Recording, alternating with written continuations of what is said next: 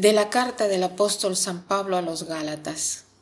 Para la ley yo estoy muerto, porque la ley me ha dado muerte, pero así vivo para Dios. Estoy crucificado con Cristo.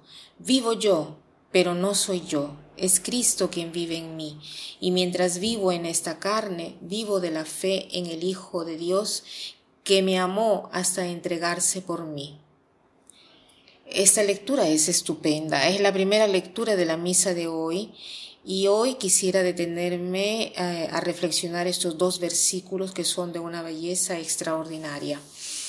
Están extraídos de la carta a los Gálatas, que es una carta que nos sirve mucho, no solo para conocer al apóstol, sino también para saber cómo él trataba los temas que quemaban, por decir así, en esa época, particularmente los temas de la ley, de la gracia, de la libertad.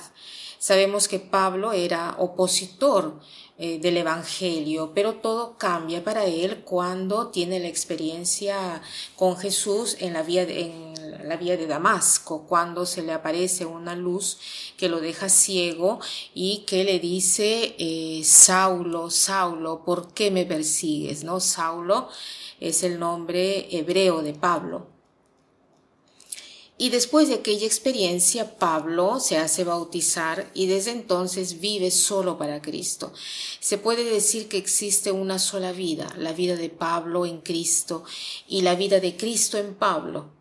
O sea, Pablo es todo uno con Cristo. En, en el bautismo, eh, él entiende lo que ha sucedido, se da cuenta, muere el hombre viejo y nace el hombre nuevo. Muere Pablo viejo y nace el hombre nuevo que se viste de nuevo de Cristo, se reviste de Cristo. ¿Y quién es Cristo? Es aquel que ha dado la vida por Pablo. Entonces, también Pablo quiere dar la vida por Cristo. Eh, eh, esto es maravilloso. Pablo vive enamorado de Cristo. En el Nuevo Testamento el nombre de Jesús está presente 600 veces y 400 veces Pablo lo nombra en sus cartas. Entonces Cristo ha dado la vida por Pablo. ¿no? ¿Cómo ha dado la vida por Pablo? Haciendo la voluntad de Dios del Padre. Así Pablo. De ahora en adelante quiere hacer también él la voluntad de Dios, quiere dar la vida por Cristo haciendo la voluntad del Padre. Cristo revela a Dios, ¿no? Cristo revela a Dios a Pablo y al mundo.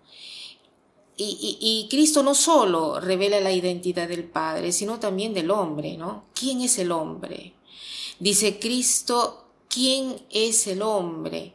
Eh, él dice, em, aquel que ha sido hecho a imagen de Dios, a imagen de Cristo, porque Cristo es la verdadera imagen de Dios y también el hombre ha sido hecho para compartir la vida de Dios. ¿Y cuál es la vida de Dios?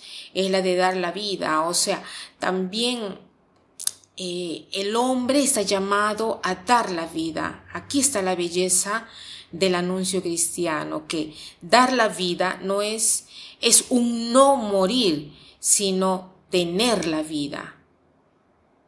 Entonces, el cristianismo ayuda a vencer los dos miedos principales del hombre, que son el hombre que tiene miedo de Dios y el hombre que tiene miedo de la muerte. De la muerte no se debe tener eh, miedo porque la muerte es vida.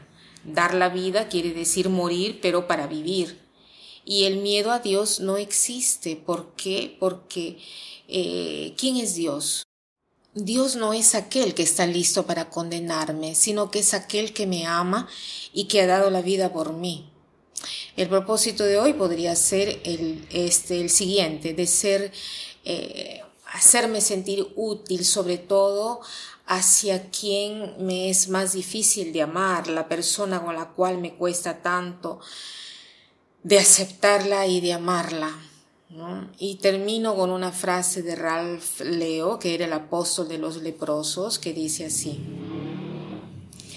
no hay desgracia más grande que le pueda suceder a un hombre que aquella de darse cuenta de no haber sido útil a ninguno. No hay desgracia más grande que le pueda suceder a un hombre que aquella de darse cuenta de no haber sido útil a ninguno. Que pasen un buen día.